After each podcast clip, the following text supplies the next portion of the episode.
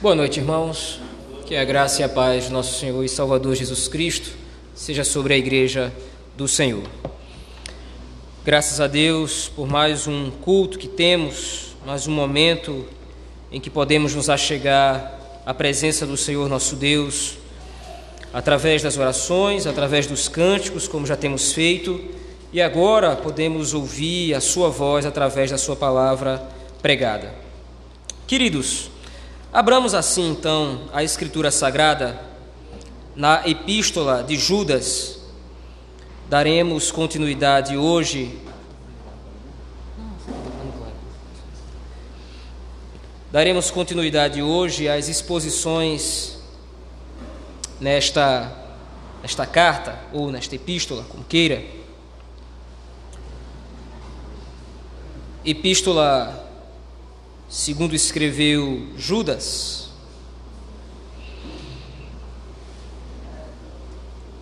Nós vamos hoje meditar do versículo 3 até o versículo 16. Judas, versículo 3 até o versículo 16. Assim diz o Senhor: Amados, quando empregava toda a diligência em escrever-vos acerca da nossa comum salvação, foi que me senti obrigado a corresponder-me convosco, exortando-vos a batalhardes diligentemente pela fé que uma vez por todas foi entregue aos santos. Pois certos indivíduos se introduziram com dissimulação, os quais, desde muito, foram antecipadamente pronunciados para esta condenação homens ímpios que transformam em libertinagem a graça de nosso Senhor, de nosso Deus e negam o nosso único soberano e Senhor Jesus Cristo. Quero, pois, lembrar-vos, embora já estejais cientes de tudo uma vez por todas, que o Senhor, tendo libertado um povo, tirando da terra do Egito, destruiu depois os que não creram. E a anjos os que não guardaram o seu estado original, mas abandonaram o seu próprio domicílio, ele tem guardado sob trevas, em algemas eternas, para o juízo do grande dia. Como Sodoma e Gomorra e as cidades circunvizinhas, que, havendo se entregado à prostituição como aqueles, seguindo após outra carne, são postas para exemplo do fogo eterno, sofrendo punição.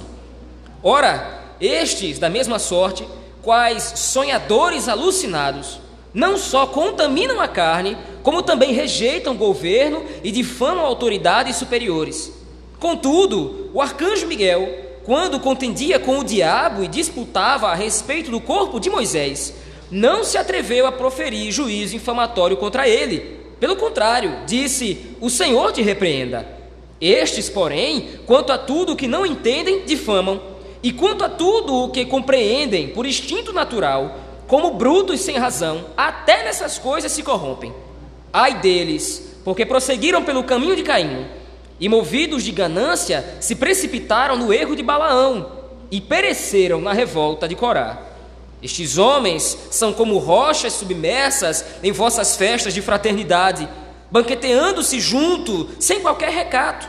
Pastores que a si mesmos se apacentam, nuvens sem águas, sem água impelida pelos ventos, árvores em plena estação dos frutos, destes desprovidas, duplamente mortas, desarraigadas, ondas bravias do mar que espumam as suas próprias sujidades, estrelas errantes para as quais tem sido guardada a negridão das trevas para sempre.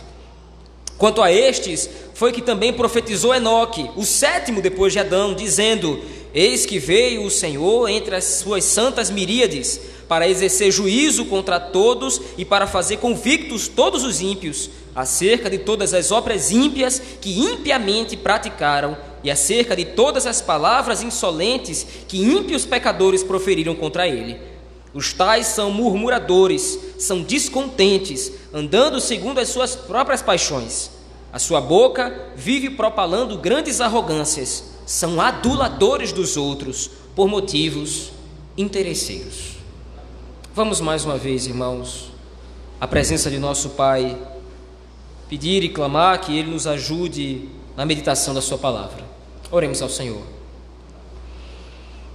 Pai, Filho e Espírito Santo, Deus triuno, Deus da aliança, nós oramos ao Senhor como família do pacto, como família da aliança neste momento, pedindo que o Senhor aclare para nós as Escrituras sagradas, que o Senhor fale aos nossos corações para que possamos, ó Deus, entender a tua voz, entender os teus mandamentos e assim agir de acordo com eles. Pai, dá-nos poder no teu espírito para que possamos compreender a tua verdade. É isso que nós te clamamos, no nome de Jesus Cristo. Amém. Meus irmãos, nós vimos no último domingo como o escritor desta carta, desta epístola de Judas, usado pelo Espírito Santo, inspirado pelo poder de Deus, ele apresentou em primeiro lugar as marcas de um verdadeiro líder e de um verdadeiro pastor que rege e governa a igreja do Senhor. Ele fez isso exortando os crentes, em primeiro lugar, a reconhecer um verdadeiro servo de Jesus e através da sua humildade e através dos votos que um verdadeiro líder para a igreja tem para com a igreja do Senhor, a igreja então foi exortada quanto a essa verdade e levada a amar uns aos outros, tendo em vista que é vontade de Deus que estejamos em comunhão, mas que para que essa comunhão ela funcione, é necessário que a igreja do Senhor tenha alta consideração pelo próprio ajuntamento solene. Hoje nós veremos após a saudação de Judas, a exortação deste homem de Deus propriamente dita, que vai aí então dos versículos de 3 a 16, como nós lemos. Hoje nós vamos entender como Judas exorta a igreja contra os falsos mestres e os falsos profetas que estão, estavam se levantando no meio da igreja e quais eram as considerações que Judas está tentando fazer com que aqueles irmãos entendessem e, consequentemente, nós também. Em primeiro lugar, então, de maneira muito didática, Judas vai dividir essa sua exortação em três partes principais. Em primeiro lugar, ou a primeira parte, encontra-se aí, abra o texto, mantenha o texto aberto, por favor. A primeira parte encontra-se aí, os versículos 3 e 4.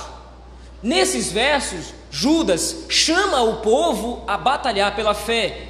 Há aqui, de fato, uma convocação e quando ele vai descrever a sua convocação, ele vai usar um termo interessante. Como veja, como você pode ver aí no versículo 3, ele diz: exortando-vos a batalhardes diligentemente pela fé. Esse termo que Judas usa aqui poderia ser entendido por muitos de nós como eufemismo. Bom, ele está chamando a igreja a lutar, mas ele não quer que as pessoas de fato peguem armas e saiam para as ruas para lutar. De fato, não. Mas a seriedade de Judas é tão séria quanto, tão veemente quanto, porque ele extrai esse termo das arenas gregas, onde os atletas iam para disputar e para lutar uns contra os outros a fim de ganhar o prêmio.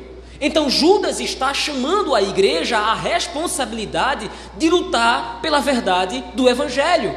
Se os atletas no cenário grego-romano, iam às arenas, aos coliseus, a fim de lutar por suas próprias vidas, muito mais séria é a luta pela fé. Muito mais séria é a luta por manter a igreja pura, por manter a igreja santificada na verdade. É interessante isso, essa primeira exortação de Judas, porque estranhamente no nosso tempo, muitos se levantam colocando o ensino bíblico ou teológico em segundo plano, enfatizando que se a igreja viver amando uns aos outros, se a igreja desejar e buscar viver em verdadeira comunhão, isso basta. Afinal de contas, o maior dos mandamentos é o amor, o maior dos mandamentos é que nos amemos uns aos outros. Interessantemente, esse tipo de argumento esconde por trás uma baixa consideração quanto às Escrituras. É como se o conhecimento extraído da palavra de Deus, é como se o estudo diligente das Escrituras não fosse tão importante quanto eu amar o meu irmão. Veja, nós vimos isso no domingo passado. A ênfase de Judas é, primeiro, estabelecer na mente da igreja uma comunhão concisa, uma comunhão profunda.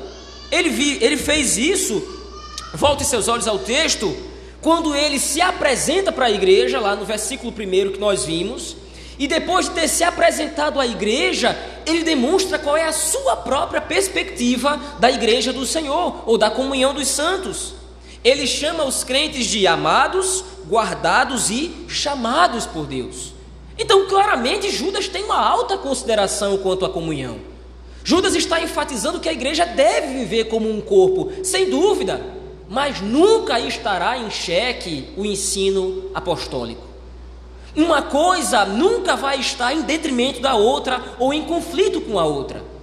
Interessante porque, mais uma vez, muitos dos nossos tempos têm dito: olha, não é necessário estudar tanto, não é necessário tanta teologia, até porque, e aí a frase fora de contexto é: a letra mata, mas o espírito vivifica.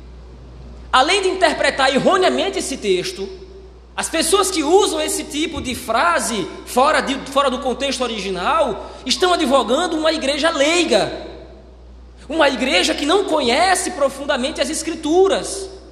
Mas veja o que estava acontecendo com a igreja que estava sendo levada pelo conto da carochinha e pela história dos falsos mestres.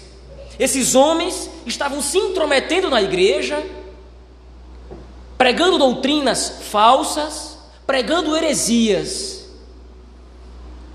Eles estavam se infiltrando sorrateiramente na igreja. Veja aí o versículo 4, a continuação dessa primeira parte da exortação de Judas. Pois certos indivíduos se introduziram com dissimulação. A palavra ou a expressão que Judas usa aqui no texto original em grego para dissimulação é como alguém que veste uma outra roupa por cima da que ele está.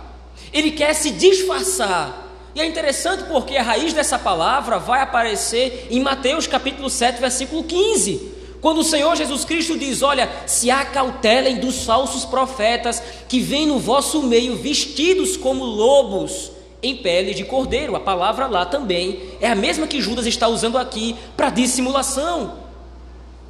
Os falsos mestres estão enganando o povo de Cristo. Mas como é que eles fazem isso? Será que eles chegam já pregando a heresia, já pregando a distorção de cara? Será que eles chegam de maneira direta e franca, dizendo: olha, vocês, vocês não precisam viver dessa forma? E nós vamos chegar mais à frente no teor da pregação dos falsos mestres, mas como é que os falsos mestres se apresentam para a igreja? É de maneira dissimulada, é de maneira sorrateira. E meus irmãos, não faltam lobos, não faltam falsos mestres no nosso tempo. Sobram aqueles que desejam se intrometer no meio da igreja pregando erros e heresias, mas veja, a heresia, o erro, a falsa doutrina, ela é gritante. Se alguém chegar aqui e disser que Cristo não é Deus, é evidente que isso é uma heresia. Se alguém chegar aqui dizendo que não existe a Trindade, claramente isso é um erro, que Cristo não ressuscitou, que o Espírito não age em nós, claramente isso é um erro. Mas a heresia ela não vem dessa forma escandalosa, ela vem embutida, ela vem enroupada, ela vem disfarçada, através da cortesia de homens maus e perversos. Veja, a intenção desses homens está aí também no versículo 4. Pois certos indivíduos se introduziram com dissimulação, os quais desde muito foram antecipadamente pronunciados para esta condenação. Veja, antes de Judas entrar propriamente no ensino desses falsos mestres, Judas está destacando qual é a condição desses homens. Eles são réprobos eles são reprovados quanto à salvação. Deus os destinou para a condenação eterna. Aqui claramente Judas está ensinando a dupla predestinação. O mesmo Deus que soberanamente elege aqueles a quem ele quer para ser o seu povo, destina outros para a perdição eterna. Mas o ponto aqui é: vocês estão ouvindo, no caso de Judas aqui exortando a igreja, vocês estão ouvindo e prestando atenção no ensino de homens que são réprobos, que não têm o Espírito de Deus. Veja, quero chamar a atenção aqui para esse ponto. Na hora de tratar com os falsos mestres, na hora de tratar com os falsos profetas, Judas não está medindo esforços em desmascará-los. É interessante porque há uma tendência também no nosso tempo de querer suavizar os erros teológicos que nós encontramos. Talvez os mais jovens se identifiquem com isso, não faltam hereges como Vitor Azevedo e tantos outros por aí afora que pregam mentiras, pregam heresias. E quando você vai tentar criticar eles, chove de comentários lá na postagem dizendo: vá orar por ele. Ao invés de você estar tá dizendo isso, ao invés de você estar tá condenando ele, vá orar por ele. Ore pelo ministério dele. Você está sendo contra, ele está salvando vidas, ele está pregando o evangelho. Por que você está criticando ele? Veja como Judas trata os falsos mestres aqui. Eles são dissimulados, eles são mentirosos, mas acima de tudo, eles são réprobos. Eles não têm o Espírito de Cristo. O que foi que o nosso Senhor Jesus Cristo nos ensinou? que as ovelhas reconhecem a voz do pastor. Esses homens não são pastores, mas estão no meio da igreja. Porque em determinado momento a igreja fraquejou no ensino. Porque em determinado momento a igreja desviou o olhar da escritura sagrada, do ensino apostólico, da doutrina sadia. E aí de repente a igreja começou a se concentrar em outros propósitos. A igreja começou a se concentrar em ação social. A igreja começou a se concentrar em eventos. Veja, não é que a igreja de Cristo ela está proibida de fazer ação social, de sair à rua, de entregar pão a quem tem fome, de abrigar os desabrigados, de dar roupa a quem está passando frio. Não é que a igreja está impedida, a igreja deve praticar ação social, mas o que acontece é que isso virou o centro do, da vida da igreja. Ao invés de vivermos com base no Evangelho, ao invés de vivermos com base na Escritura Sagrada, como bons crentes bereanos, examinando o texto, lendo dia após dia e meditando dia após dia nas Escrituras, a igreja brasileira hoje começou a se concentrar noutros propósitos e noutros objetivos. Por causa disso, as portas se abriram e homens maus adentraram a igreja. Mas Judas continua na sua segunda parte agora dando exemplos que demonstram e reforçam as razões para qual os crentes devem batalhar, ou por que os crentes devem batalhar pela fé. Veja em primeiro lugar, nos versículos 3 e 4, Judas demonstrou, Judas convocou o povo a batalhar pela fé e demonstrou a razão. Mas agora, nos versículos de 5 a 7, ele dá exemplos que reforçam esse chamado. Por que é que a igreja deve batalhar pela fé? Por que é que a igreja deve expulsar, deve rechaçar esses falsos mestres? Veja o texto mais uma vez versos de 5 ou versículos de 5 a 7. Quero, pois, lembrar-vos, ele dá o primeiro exemplo, embora já estejais cientes de tudo uma vez por todas, que o Senhor, tendo libertado um povo, tirando da terra do Egito, destruiu depois. Interessante como ele coloca, destruiu depois os que não creram. Veja, é interessante porque Judas está tratando aqui de doutrina, Judas está tratando aqui do ensino apostólico, do ensino bíblico, e de repente ele muda o tom quando ele vai dar um exemplo de pessoas rebeldes, quando ele vai dar um exemplo de alguém que se desviou do caminho, ele diz: Cristo destruiu os que não creram. Como se o ponto aqui fosse falta de fé. Mas é exatamente essa a questão. A falta de fé na Escritura, ela não é somente a descrença na existência de Deus. A falta de fé na Escritura não é somente a, a descrença na providência de Deus. Falta de fé na Escritura é rebelião contra o Senhor. É você se voltar contra Deus.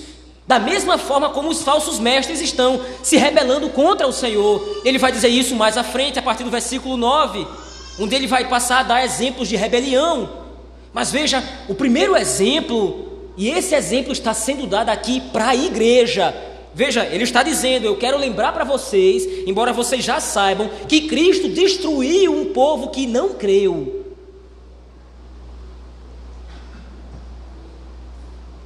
Nós precisamos estar atentos a isso.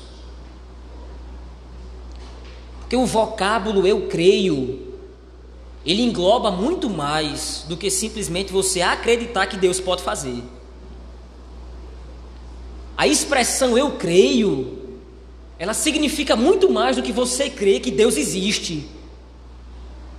Quando nós afirmamos à luz da Escritura, eu creio, nós estamos dizendo eu me submeto à vontade de Deus na Escritura.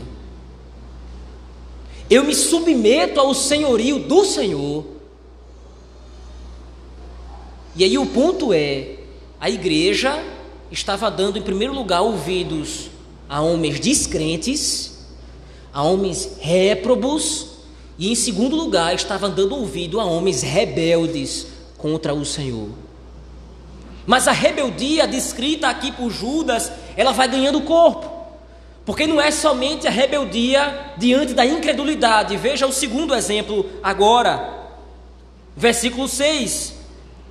E a anjos, os que não guardaram o seu estado original, mas abandonaram o seu próprio domicílio, ele tem guardado sob trevas, em algemas eternas, para o juízo do grande dia. Agora é a própria rebelião dos anjos. É a própria rebelião dos anjos no céu que Judas está dizendo: olha, os falsos mestres são como esses aqui. Eles fizeram pouco caso do seu estado original, eram anjos de luz na presença de Deus. Eles estavam diante do Senhor, servindo ao Senhor, mas em determinado momento eles fizeram pouco caso da sua situação diante de Deus e se rebelaram contra o Senhor. Então, a rebelião dos falsos mestres não é somente incredulidade, mas é insubmissão. É o não reconhecimento de Deus como Senhor de todas as coisas. Você entende isso? Os hereges do nosso tempo não são pessoas que cometeram equívocos teológicos. Não foi que não foi não são pessoas que de repente estavam lendo o texto bíblico e de repente comeram uma palavra numa leitura muito veloz do texto. Não é, um, não é uma pessoa descuidada. Os falsos mestres são enviados por Satanás. E muitas vezes é permitido que se infiltrem no meio da igreja para que a igreja seja testada e provada e se alerte para o conteúdo das escrituras sagradas. Nós ficaríamos estarrecidos, nós ficaríamos assustados com a, se nós soubéssemos a quantidade de crentes que dia após dia colocam um copo d'água em cima do televisor esperando a benção de um falso mestre. Nós ficaríamos assustados se soubéssemos o número de crentes, muitas vezes conhecidos nossos, que ligam seus televisores em canais desses falsos mestres e ouvem atentamente a pregação infernal desses homens. Crentes que, por não meditarem na palavra da verdade, se transformam em incautos o que é o incauto? É aquele levado por todo o vento de doutrina.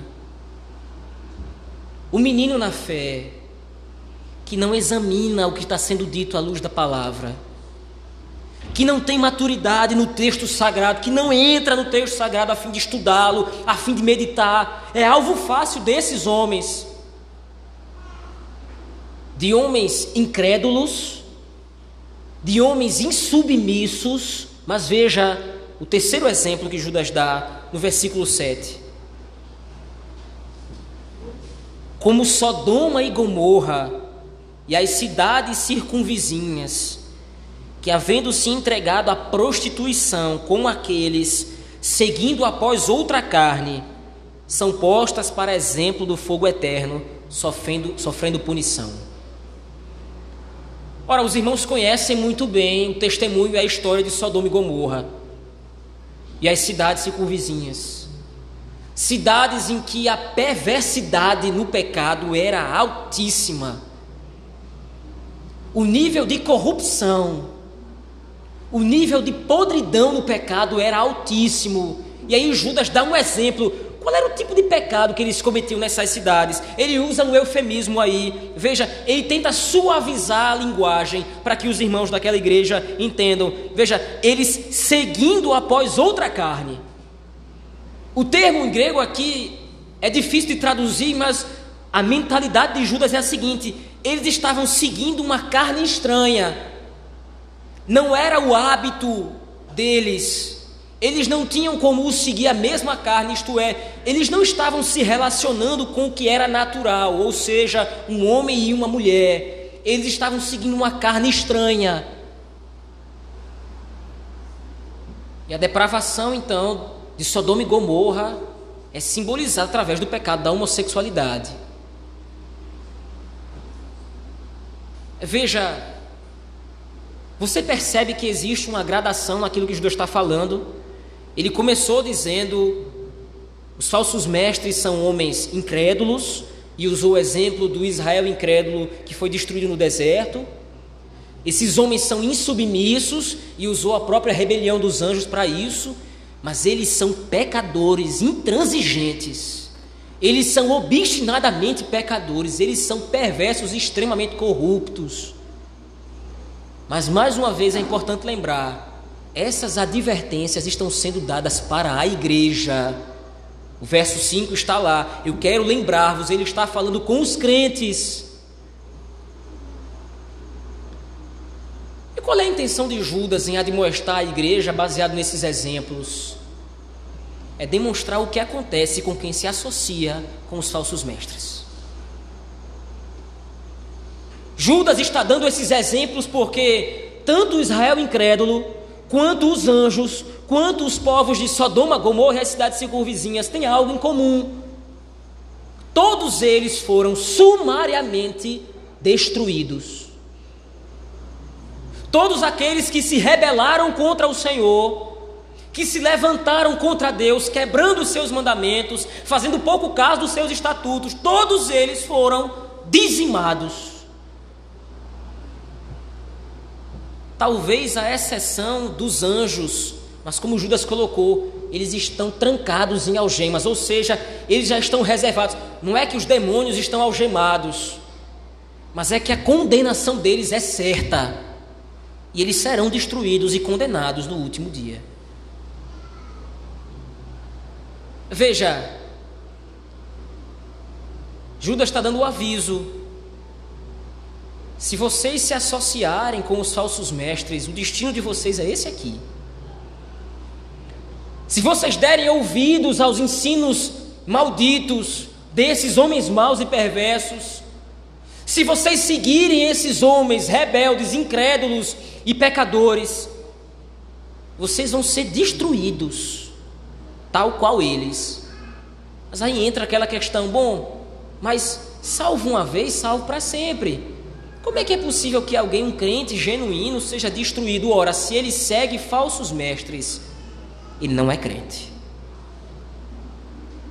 Se ele dá ouvidos a falsos mestres, se de todo o seu coração ele abraça os falsos ensinos, ele vive de acordo com os falsos ensinos, naturalmente ele não foi chamado, ele não é o eleito. E por isso então será destruído junto com os falsos mestres. Mas ainda, caminhando no texto, depois de ter chamado os crentes a batalhar pela fé e ter dado a razão para isso, a infiltração de falsos mestres na igreja, depois de haver dado exemplos para a igreja de que eles devem, a igreja do Senhor deve rejeitar os falsos mestres, agora Judas ataca frontalmente os falsos mestres. Veja, ele já está fazendo isso, porque ele já chamou os falsos mestres de incrédulos, já chamou de rebeldes, já chamou de pecadores, ele já está atacando os falsos mestres, mas agora ele precisa desmascará-los, revelando o seu coração. Veja isso aí, a partir do versículo 8 até o 14. Em primeiro lugar, então, Judas os chama de sonhadores alucinados. Eles não têm qualquer compromisso com a verdade. Eles não têm qualquer compromisso com a fé. E a fé relatada aqui por Judas, lá no versículo 4, não é a fé para crer em Deus. Mas o que ele fala é: eu estou exortando vocês a batalharem, a batalharem pela fé, isto é, o conjunto de crenças, o conjunto de doutrinas que forma a fé cristã. Esses homens não têm qualquer compromisso com isso, mas eles são sonhadores alucinados. Eles estão distantes da verdade, eles estão delirando. Mas ainda continua Judas dizendo: Estes, da mesma sorte, quais sonhadores alucinados, não só contaminam a carne, como também rejeitam o governo e difamam autoridades superiores. E aí então Judas dá um exemplo esse versículo 9 é uma extração de Judas de um texto apócrifo chamado Ascensão de Moisés. E nesse texto, da, nesse texto da tradição judaica, disse que no momento da morte de Moisés, Satanás veio pedir o corpo dele, porque o argumento de Satanás era: Satanás matou um egípcio e todos os assassinos me pertencem. Então Miguel teria contendido contra Satanás, porque teria dito: não, mas Moisés é servo do Senhor, Moisés é salvo. E teria havido então uma contenda entre Satanás e Miguel. Mas o ponto de destaque que Judas chama atenção aqui é qual é o tratamento do arcanjo Miguel para com Satanás. Veja, no versículo 9 ele diz: Contudo, o arcanjo Miguel, quando contendia com o diabo e disputava a respeito do corpo de Moisés, não se atreveu a proferir juízo infamatório contra ele. Pelo contrário, disse: O Senhor te repreenda. Satanás, Miguel estava na presença de Satanás, aquele que se rebela contra o Senhor, a serpente, o inimigo. A reação mais lógica, humanamente falando, era que Miguel partisse para o ataque, partisse para a briga. Afinal de contas, ele está do lado do Senhor. Mas o ponto que Judas chama atenção é Miguel não ousou, de uma, ousou ter uma autoridade de maneira folgada. Ele não ousou ter uma autoridade descabida. Ele invocou o nome de Deus. O Senhor te repreenda. Não é que Miguel respeita Satanás, mas ele conhece o seu lugar diante de Deus e invocou a autoridade de Deus para repreender Satanás. O ponto em questão é: os falsos mestres não são assim. Os falsos mestres não possuem respeito para com autoridades. Os falsos mestres não reconhecem superiores. E se não reconhecem superiores, se não reconhecem as autoridades eclesiásticas, como é o caso aqui de Judas, dos outros presbíteros e principalmente dos apóstolos, se eles não reconhecem essas autoridades, consequentemente não reconhecem a Deus. Então, muito mais do que incrédulos, muito mais do que rebeldes, muito mais do que pecadores, os falsos mestres são inimigos de Cristo, são inimigos do Senhor. Agora, nós começamos a perceber qual é a verdadeira situação da igreja brasileira no nosso tempo. Se você parar para meditar, se você parar para analisar quantos falsos mestres e falsos profetas existem nos nossos tempos e quantas pessoas estão dando ouvidos a eles? É de entristecer o coração.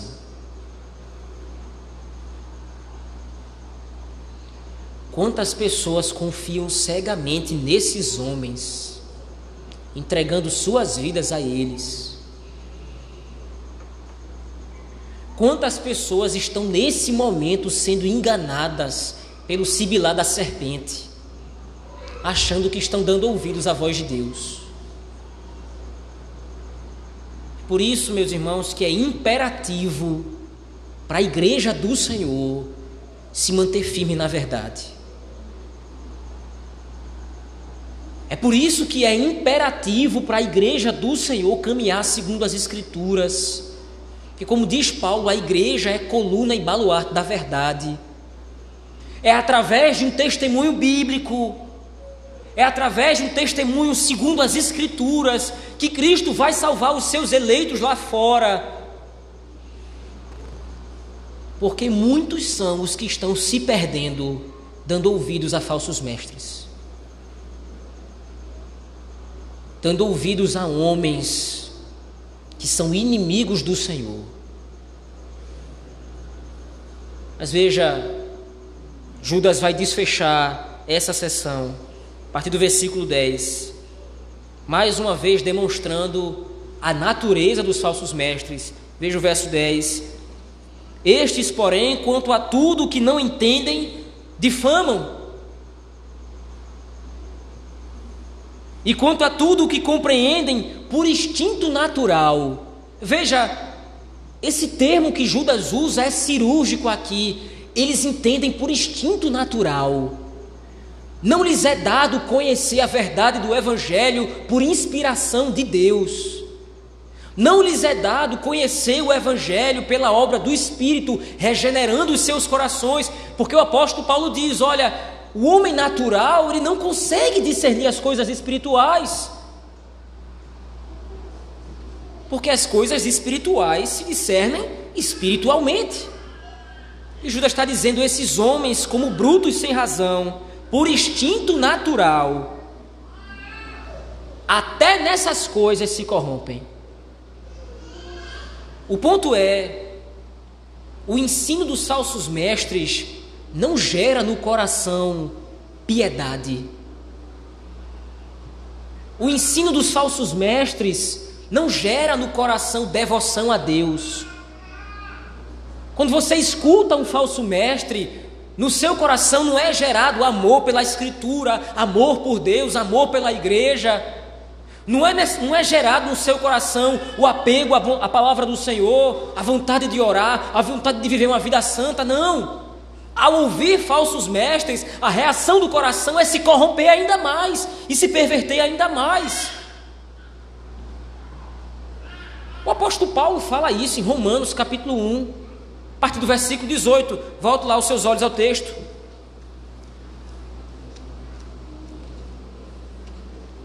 Romanos, no capítulo 1, a partir do versículo 18, veja lá o que é dito pelo apóstolo. Veja Veja o ciclo de corrupção e juízo divino que recai sobre aqueles que são reprovados pelo Senhor. Veja a partir do versículo 18 de Romanos, capítulo 1. A ira de Deus se revela do céu contra toda a impiedade e perversão dos homens, que detêm a verdade pela injustiça. Porquanto que de Deus se pode conhecer é manifesto entre eles, porque Deus lhes manifestou. Porque os atributos invisíveis de Deus, assim o seu eterno poder, como também a sua própria divindade, claramente se reconhecem desde o princípio do mundo, sendo percebidos por meio das coisas que foram criadas. Tais homens são, por isso, indesculpáveis, porquanto, tendo conhecimento de Deus, um conhecimento tácito, não o glorificaram como Deus, nem lhe deram graças Antes se tornaram nulos em seus próprios raciocínios. E qual é o caminho desses homens? Obscurecendo-se-lhes o coração insensato, inculcando-se por sábios, tornaram-se loucos e mudaram a glória do Deus incorruptível em semelhança da imagem de homem corruptível, bem como de aves, quadrúpedes e répteis. Agora veja, esses homens estão se pervertendo nos seus próprios pecados eles estão se rebelando contra o Senhor, pecando, se corrompendo. Eles são depravados, eles são corrompidos no coração. E qual é o juízo de Deus sobre eles? Veja o versículo 24. Por isso Deus entregou tais homens à imundícia pela concupiscências de seus próprios corações. É o que Judas está dizendo lá na sua carta. A partir do versículo 10, eles não entendem as coisas de Deus, porque o instinto deles é natural, e como brutos sem razão, eles se corrompem até nessas coisas. É o juízo de Deus que recai sobre os falsos mestres. Veja, nesse ponto há uma divergência profunda entre aquele que verdadeiramente ouve a voz de Deus na Escritura e o que não ouve. A palavra de Deus, ela gera piedade. A palavra de Deus, ela bloqueia o nosso instinto natural de corrupção. A palavra da verdade, ela vai gerando nas nossas vidas um senso espiritual à medida que nós vamos conhecendo a palavra de Deus, à medida que nós vamos nos aprofundando na lei do Senhor, o Espírito vai refreando o pecado dentro do nosso coração. O Espírito vai domando o nosso instinto. Nós passamos a obedecer a Deus. É uma constante, entende?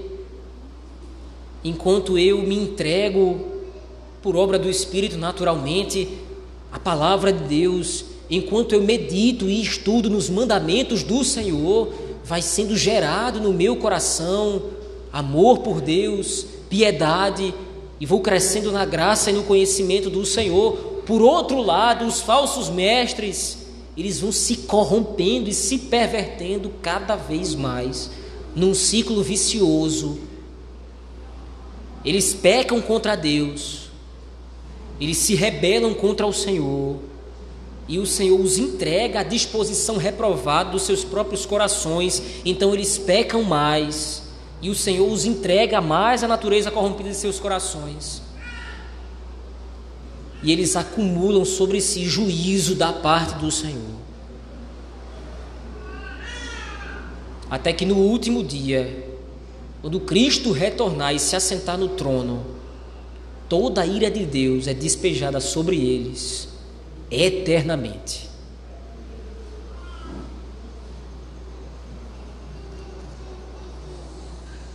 Mas Judas ainda continua e dá os três últimos exemplos, as três últimas comparações com as quais ele identifica esses falsos mestres. Veja aí o versículo 11. Ai deles, porque prosseguiram pelo caminho de Caim e, movidos de ganância, se precipitaram no erro de Balaão e pereceram na revolta de Corá. São três personagens bíblicos bastante conhecidos.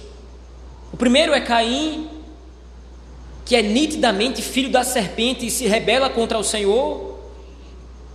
Ou seja, Judas está dizendo, eles descendem de Caim. O referencial deles, eles são como Caim, eles são rebeldes ao Senhor. Mas não é somente rebelde, eles são gananciosos. E aí o exemplo que é dado é Balaão, que recebeu riquezas para profetizar contra o povo de Deus. E isso liga-se diretamente ao versículo 16, porque Judas diz lá, diz lá no versículo 16: eles são aduladores dos outros por motivos interesseiros. Eles seguiram no caminho de, eles seguiram, se precipitaram no erro de Balaão, porque eles são interesseiros. Ora, não é necessário ser muito perspicaz para entender o que é que Judas está querendo dizer aqui. O único interesse dos falsos mestres é ser favorecido. O único interesse dos falsos mestres é ser favorecido com riqueza, com bens. O único objetivo de vida dos falsos mestres é enganar o povo para que possa extrair benefícios. Eles não amam a igreja de Deus. Eles não querem se doar para pastorear o rebanho do Senhor. Como disse o apóstolo Paulo, Paulo disse: Eu vou me gastar e eu vou me deixar gastar. Os falsos mestres não são assim. Mais uma vez é necessário repetir o exemplo do bom pastor. O mercenário foge diante do perigo, o bom pastor entrega a sua vida pelas ovelhas. Mas por fim, mais uma vez ele diz: eles pereceram na revolta de Corá, quando se rebelou contra Moisés e Arão, não reconhecendo-os como servos de Deus. E Corá é destruído, sendo engolido pela terra.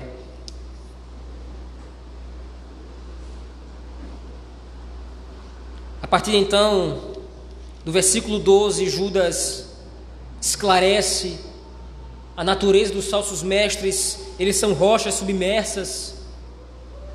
Aquelas rochas, quem é pescador de repente sabe, aquelas rochas que ficam debaixo da superfície da água. Se você passar com o barco, o barco vai bater, vai furar o casco e você vai afundar. Os falsos mestres são traiçoeiros dessa forma.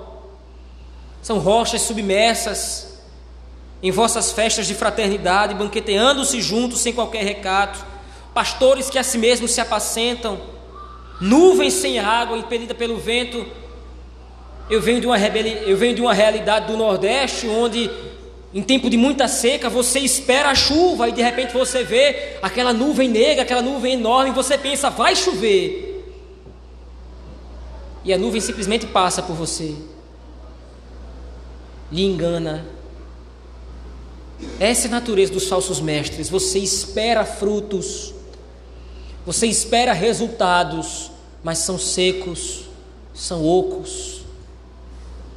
Ondas bravias do mar que espumam as suas próprias sujidades, estrelas errantes para as quais tem sido guardada a negridão das trevas. Mas o desfecho da história dos falsos mestres vem a partir do versículo 14, onde Judas agora traça o consolo para a igreja Quanto a estes foi que também profetizou Enoque, o sétimo depois de Adão. Mais uma vez, Judas está citando aqui uma parte da história contida na tradição judaica, onde teria sido esse escrito, onde teria esse, esse escrito teria contido uma profecia de Enoque, onde Enoque teria profetizado sobre homens maus e perversos que estavam se levantando no seu tempo para profetizar mentiras para o povo de Deus. Quanto a estes, foi que também profetizou Enoque, o sétimo depois de Adão, dizendo: Eis que veio o Senhor entre as suas santas miríades, para exercer juízo contra todos e para fazer convictos todos os ímpios, acerca de todas as obras ímpias que impiamente praticam e acerca de todas as palavras insolentes que ímpios pecadores proferiram contra ele. O fim dos falsos mestres é a perdição. O fim dos falsos mestres é ser destruídos pelo Senhor. Mas mais uma vez entenda: não é só o falso mestre que recebe a promessa de destruição, ou a ameaça de destruição. Todo aquele que se associa com falsos mestres, todo aquele que acata as palavras de falsos profetas, serão destruídos juntamente com eles. Certamente, meus irmãos, o texto de Judas, do verso 3 ao 16, traz para nós inúmeras lições, mas eu queria destacar pelo menos três para que pudéssemos meditar nesta noite. Encontramos aqui três aplicações que nós devemos observar ao longo da nossa vida. A primeira delas é que nós devemos estar cientes de que a batalha pela fé inclui a luta pela permanência no ensino bíblico. E a luta por permanecer no ensino bíblico vai exigir de você e de mim o esforço diário na meditação e na oração. Todos os dias nós precisamos reservar um tempo de qualidade para analisar e estudar o texto sagrado. Se você entrar na internet e buscar, existem, existem vários aplicativos que ensinam você a ter um devocional de 5 minutos e 10 minutos. Não faça isso. Ore ao Senhor. pedindo que dê sabedoria a você, para que você possa buscar no seu dia, separar o seu dia, um momento em que você pode se sentar e estudar profundamente a palavra do Senhor. Peça a Deus misericórdia para que você possa se defrontar, se debruçar sobre a palavra de Deus, para que você, meu irmão, não seja um incauto, para que você não seja um crente superficial levado de um lado por outro, por todo vento de doutrina, mas que seja um crente forte, substanciado na verdade da palavra de Deus. Judas está convocando a igreja, o Espírito Santo está convocando a igreja do Senhor a que possamos batalhar pela fé, mas não poderemos vencer essa batalha se não conhecermos o texto sagrado. E nós já temos visto aqui, meus irmãos, os falsos mestres são mestres da lisonja. Eles não vão chegar para você de cara negando a divindade de Cristo. Eles não vão chegar para você negando a Trindade, negando a Escritura vão chegar com palavras agradáveis, palavras doces, e se não tivermos cuidado, vamos cair.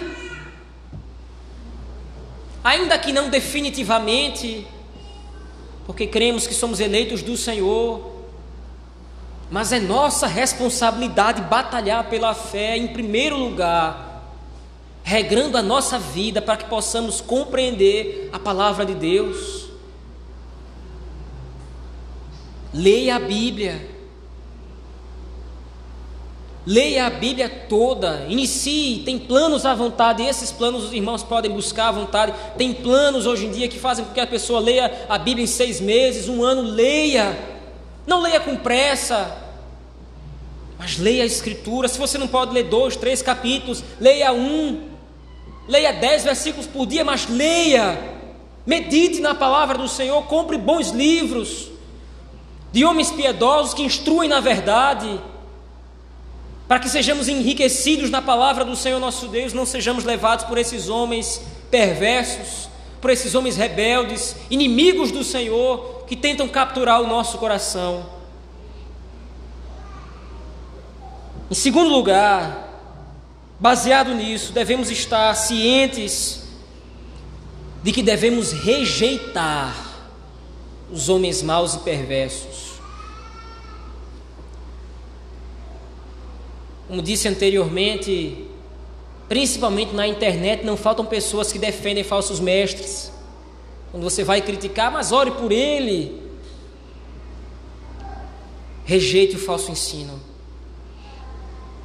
Não tenha medo de rejeitar falsos mestres.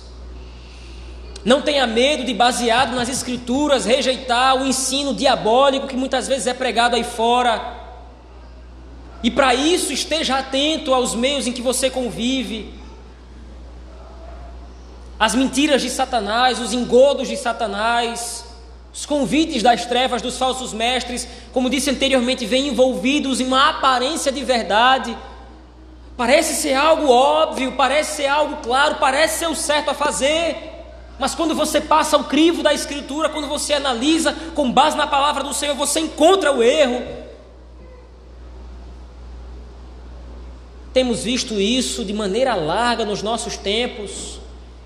O marxismo, o feminismo e tantas outras ideologias que se levantam muitas vezes dentro da igreja do Senhor com aparência de verdade. Não é a luta por classe, é a luta por direitos sociais, mas na verdade o que está por trás é o depósito de esperança na política, é o depósito de esperança em ideologias mundanas. Se nós não estivermos atentos à palavra da verdade, nós vamos ser surpreendidos. Mas é nosso dever rejeitar esses falsos ensinos. É nosso dever proclamar o senhorio de Cristo sobre as nossas vidas.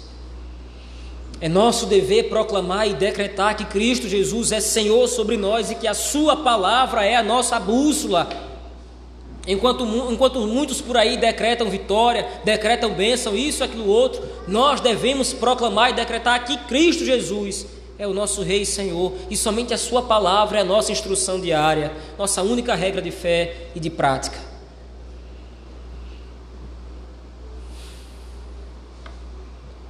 Eu concluo aqui, meus irmãos, dizendo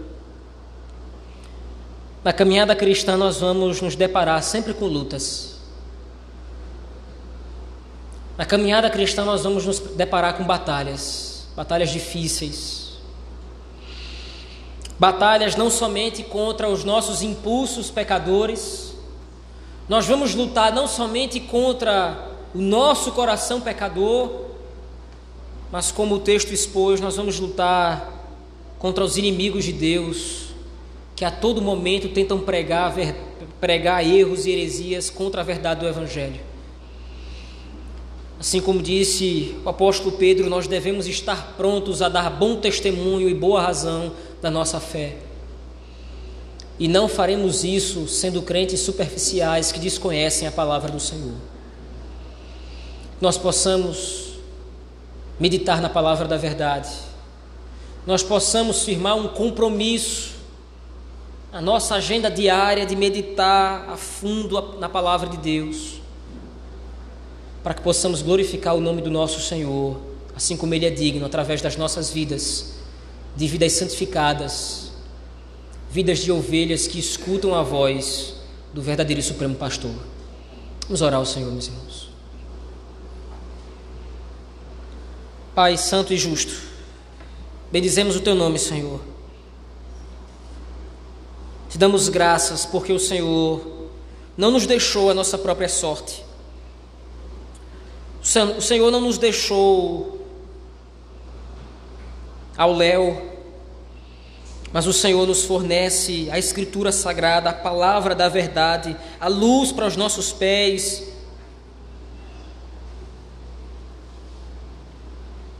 O Senhor nos deu a revelação escrita, aquela que pode nos guiar, aquela que pode nos tornar homens sábios na salvação. Nos ajuda, Senhor, a meditar na tua palavra dia após dia que nós possamos nos entregar à leitura, ao estudo, à meditação na palavra do Senhor, para que possamos crescer na graça e no conhecimento de Deus. Ajuda-nos, ó Deus, a resistir aos falsos mestres que se levantam no nosso tempo. Ajuda-nos a resistir a esses homens ímpios, a esses lobos em pedras de cordeiro. Dá que possamos, ó Deus, pregar a tua palavra e dar boa razão da nossa fé para a glória do teu nome. É isso que nós te rogamos e pedimos no nome do Senhor Jesus Cristo, pelo poder do Espírito, a Deus o Pai. Amém. Deus nos abençoe, meus irmãos.